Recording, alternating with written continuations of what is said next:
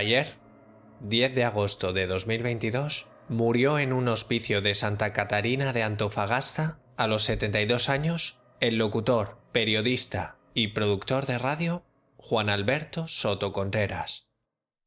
Su carrera había despuntado a principios de los 80 como DJ y animador de fiestas y eventos artísticos y comerciales. En 1986 obtuvo cierto reconocimiento a nivel nacional gracias a una seguidilla de rankings radiales de pop y rock latinoamericano. En 1988 dio el gran salto a la televisión estatal con Muy Fuerte, un programa que alternaba videoclips musicales con anécdotas y rumores varios sobre cantantes y músicos.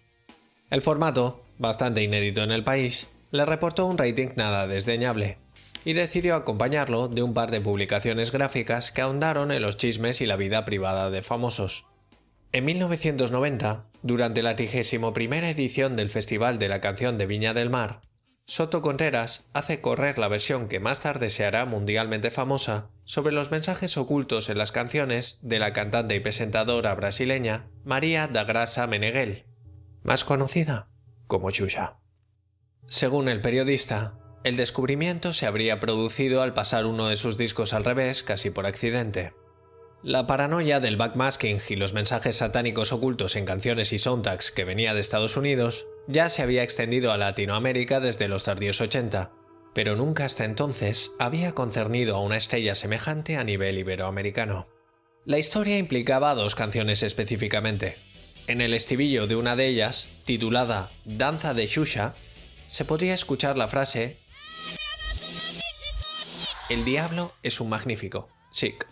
En la otra, El milagro de la vida, un coro femenino entona en tres octavas diferentes en si bemol la frase Alabemos al oscuro. No hubo ningún tipo de acusación formal a este respecto, y las pruebas en sí fueron inconsistentes. Escuchando los fragmentos de los originales en sentido inverso, podría tratarse de esas frases o de cualquier otra que se les pareciese.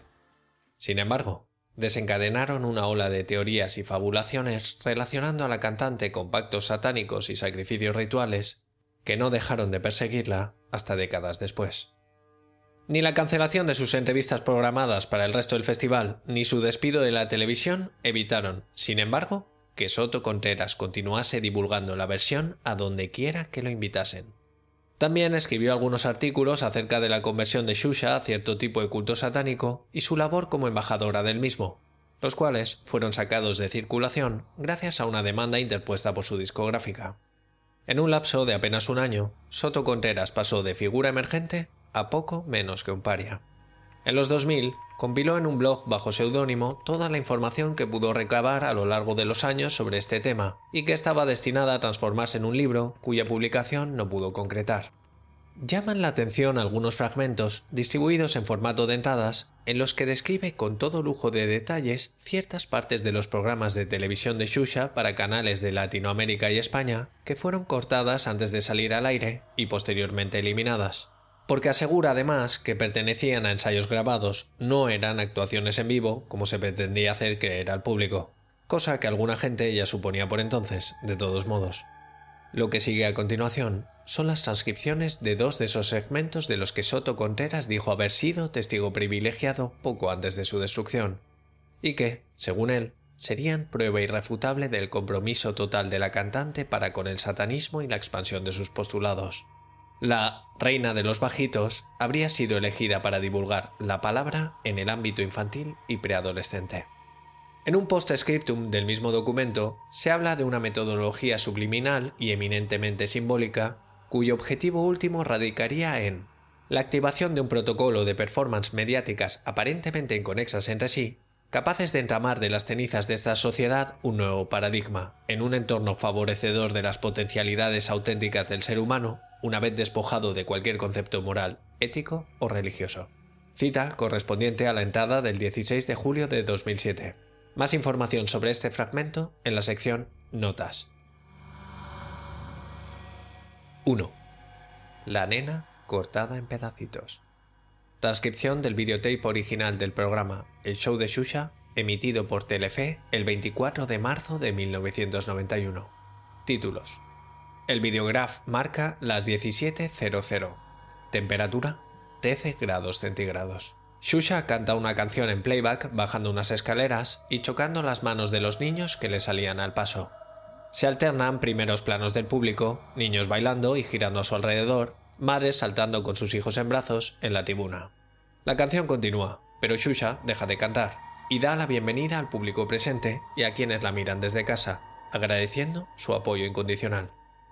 A modo de introducción, anuncia que va a comenzar a hablar sobre el llanto de los niños. Mirando a cámara con expresión seria, explica que llorar es un derecho del bebé y del niño, y que muchas veces los adultos no lo entienden. El llanto es el lenguaje del recién nacido, dice leyendo de un papel. Es su única forma de comunicación y expresión. Hay un llanto de incomodidad, otro de hambre, otro de susto o de miedo. Busque la causa del llanto y de atención al niño. Recuerde que el llanto es una de las principales causas de la violencia física de los padres contra los hijos. A continuación, Shusha relata el caso de un secuestro infantil en la localidad de Río Grande do Sul. Cuando despertó y se vio en brazos de alguien que no era su familia, la víctima, una nena de no más de tres años, se puso a llorar inconsolablemente. Al no poder detener su llanto y sin saber muy bien qué hacer, su secuestrador asesina. En palabras de Shusha, y el hombre se quedó tan malo porque la chiquita no paraba de llorar, que él la mató. En esta parte se puede escuchar un gemido de desaprobación desde la tribuna. Pero pidió el dinero del rescate y los padres hicieron todo para darle el dinero, pero cuando le dieron, el hombre dijo, yo maté a su hija. Y ha cortado a la hija en pedacitos. En esta parte, Shusha hace la mímica de los cortes con su mano, y después ha quemado la hija. El relato es interrumpido por los silbidos y abucheos de la platea. Shusha mira hacia un costado y tras un breve gesto, entre incrédulo y desafiante, prosigue. Yo tengo que contar, porque nosotros no podemos nos olvidar, Sik, que en el mundo existen cosas buenas y cosas malas. Luego se enreda en un soliloquio sobre la poca importancia que se le da al amor y la comprensión que puede brindar una familia, quizá intentando minimizar lo descarnado de la historia que acaba de contar mientras en el audio se escucha una canción suya. Droga, droga, muera la droga. A nadie sirve su mentira, nos arruina la vida.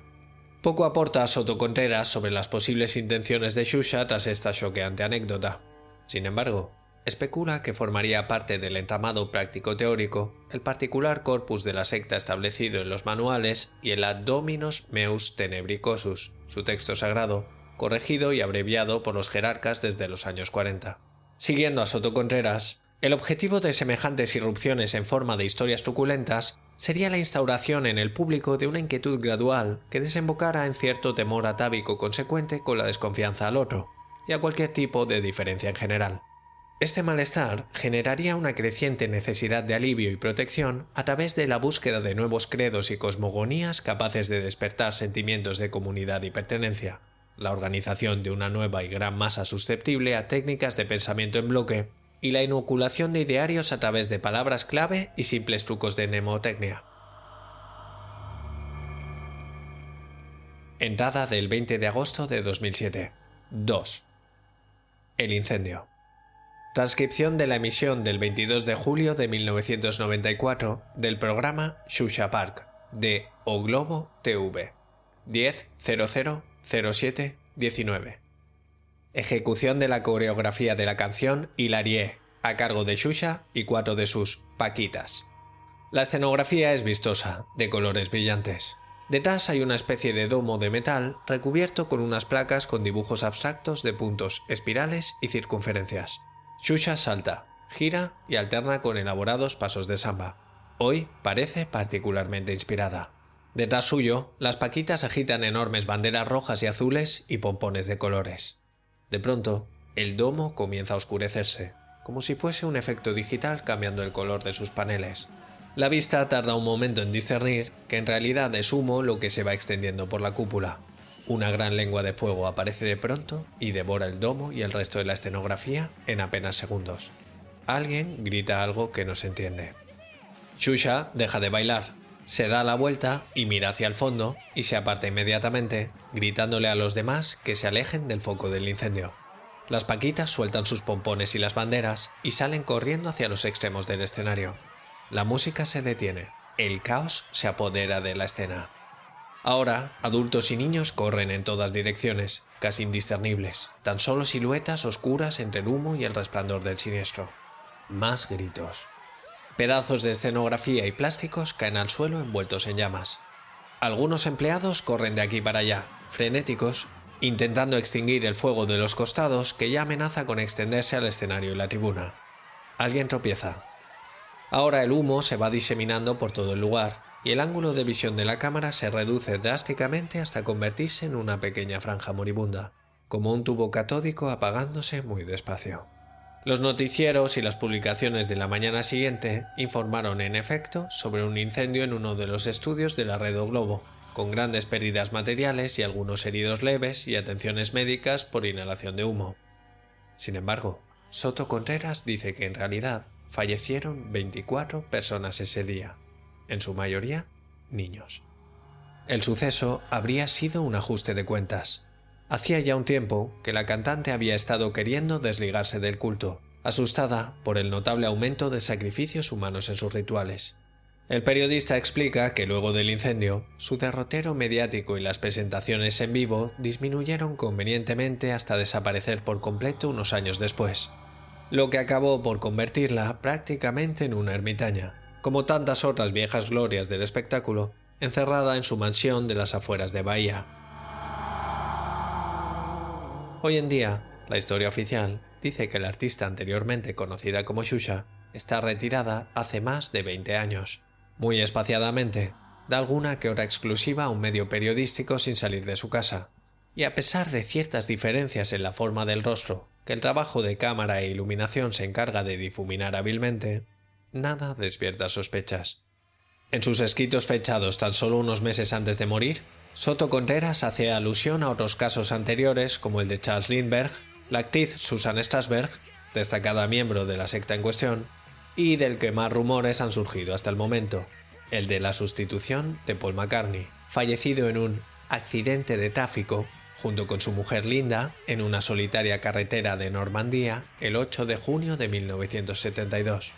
El autor de Helter Skelter habría sido el disparador de los eventos que culminan en los célebres asesinatos de Isla Bianca, perpetrados durante la noche del 8 al 9 de agosto de 1969. Las últimas entradas prometían más revelaciones sobre miembros infiltrados en la sociedad como notables personalidades de la cultura, la política y el deporte. Que en paz descanse.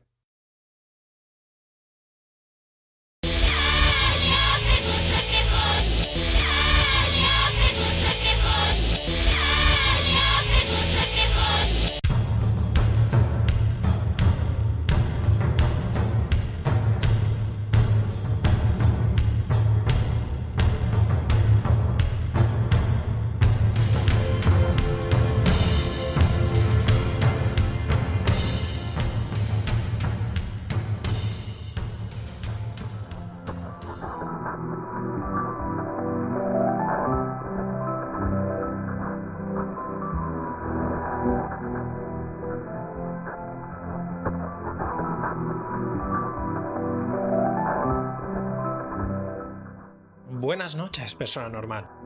Soy Snaf y esto que acabas de escuchar ha sido otro capítulo de Normal Podcast for Normal People. Si te gusta el programa, puedes apoyarlo de las siguientes maneras. Si estás escuchando desde Spotify, dale 5 estrellas al podcast o las que consideres convenientes, recordando que Slenderman es colega mío. Si estás escuchando desde Evox, deja un comentario o un me gusta y suscríbete al programa.